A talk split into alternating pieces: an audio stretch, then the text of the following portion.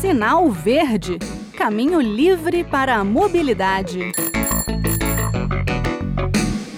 Olá, eu sou o Bruno Lourenço e este é o Sinal Verde, o espaço da mobilidade na Rádio Senado. Hoje vamos falar do Dia Mundial em Memória às Vítimas do Trânsito. Criado em 1993 no Reino Unido pela Road Peace, o Dia Mundial em Memória às Vítimas do Trânsito é celebrado internacionalmente no terceiro domingo do mês de novembro, ou seja, próximo domingo, dia 21.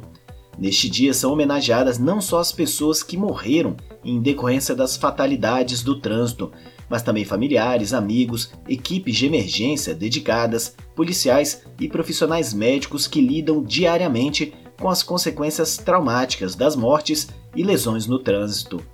A data se soma a outras ações com o apoio das Nações Unidas para a redução de mortes e lesões nas estradas. São mais de 100 países que se dispuseram a diminuir pela metade as mortes e acidentes no trânsito.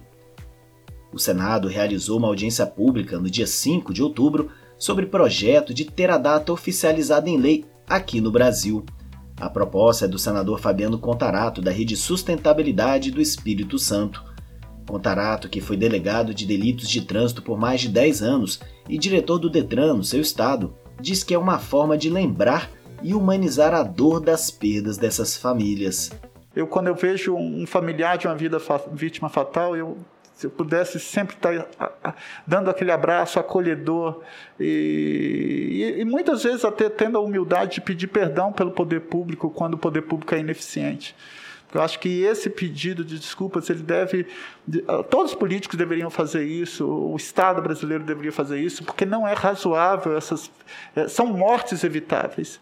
E só quem passa por essa morte, e aí eu falo, eh, não só para vítima fatal, porque muda a vida de toda a família quando você tem um filho que da noite para o dia perdeu a função locomotora e que aí você precisa tem todo um, um, um, aparato. Eu quantas vezes eu presenciava isso, um pai uma mãe que o filho ficou é, tetraplégico e que eles tinham que ter dedicação exclusiva para aquele jovem. E quantos e quantas famílias que não têm poder aquisitivo para estar tá ali fazendo fisioterapia, fazendo medidas é, é para mitigar os danos, para coletar, é, para extrair urina, é, é, as necessidades fisiológicas. Você tinha tanta coisa ali, mudar a acessibilidade da sua casa. Você renuncia completamente a, a sua vida. Então toda família família adoece quando ocorre um crime de trânsito.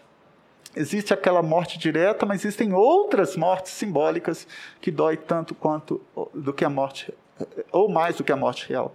O senador Stevenson Valentim do Podemos do Rio Grande do Norte, que como policial trabalhou como coordenador de ações de fiscalização da lei seca antes de chegar ao Senado, afirmou no debate que é preciso entender as causas da violência no trânsito e tomar medidas efetivas. Para que ter essa lembrança, não pode também apartar, não pode separar dos outros artigos de lei ou de projetos de lei que nós temos aqui nessa casa, que é uma dificuldade para passar. Sempre não pauta, tem sempre algo mais importante a ser discutido. E esse algo mais importante está tirando 53 mil vidas praticamente por ano. A cada minuto que o relógio passa, é uma pessoa ou morta ou internada em um hospital por acidente de trânsito. Eu quero saber dos palestrantes e vim aqui com essa curiosidade para saber onde é que está a falha. Fiscalização, educação, legislação falha ainda. Flávia Miradura, da Associação Brasileira de Medicina de Tráfico, a Abramet, disse que a população e autoridades já sabem as principais causas das mortes no trânsito. Se os nossos cemitérios tivessem lápides e nas lápides a causa da morte, nós teríamos alguma coisa parecida. Morreu porque bebeu e dirigiu. Morreu, não bebeu, mas outro bebeu e o matou no trânsito. Morreu porque foi atropelado na faixa de pedestre por um condutor que estava enviando mensagens no celular. E assim por diante. Francisco Vieira Garonce, do Observatório Nacional de Segurança Viária, ressaltou que ações educativas, como a criação de um dia em memória às vítimas de trânsito, são importantes, mas é preciso ser mais efetivo como disse antes o senador Stevenson Valentim. Não é apenas mais uma data, ele tem que ser um farol, ele tem que ser um norteador para todos nós que acordamos todos os dias com inúmeras tarefas a cumprir, porque a gente bem sabe que construir um trânsito seguro, isso não é tarefa e responsabilidade do Estado, não é tarefa e responsabilidade das autoridades, não é tarefa e responsabilidade somente de um grupo. Essa é uma tarefa, é uma responsabilidade de todos nós. E até mesmo aqueles que são egoístas, que cumpram esse papel de serem os construtores de um trânsito seguro, porque nós não sabemos quem é o próximo dessa lista que no nosso país mata a todo instante. Pois é, é sempre importante ter uma data para reflexão mas é ainda mais necessário agir depois. O Brasil é até bem avançado no quesito legislação.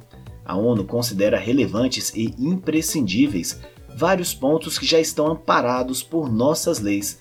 A questão do cinto de segurança para todos os ocupantes dos carros, limite de 50 km por hora em áreas urbanas, tolerância baixa com o álcool e direção, obrigatoriedade de capacetes e assentos especiais para as crianças. Tudo isso nós temos nas leis. Falta botar em prática, né? Mais conscientização da população e fiscalização por parte das autoridades. Neste domingo, então, tira um minutinho ali para pensar no que representa essa data, Dia Mundial em memória às vítimas do trânsito. Acabar com essa guerra que é o nosso trânsito está ao nosso alcance. o Sinal Verde fica por aqui. Obrigado pela audiência, um abraço a todos e até a próxima semana com mais um tema ligado à mobilidade. E não se esqueça, nosso e-mail é radio@senado.leg.br e o WhatsApp da Rádio Senado é 61 98611 9591. Estamos abertos a críticas, sugestões e comentários. Um abraço. Sinal Verde Caminho livre para a mobilidade.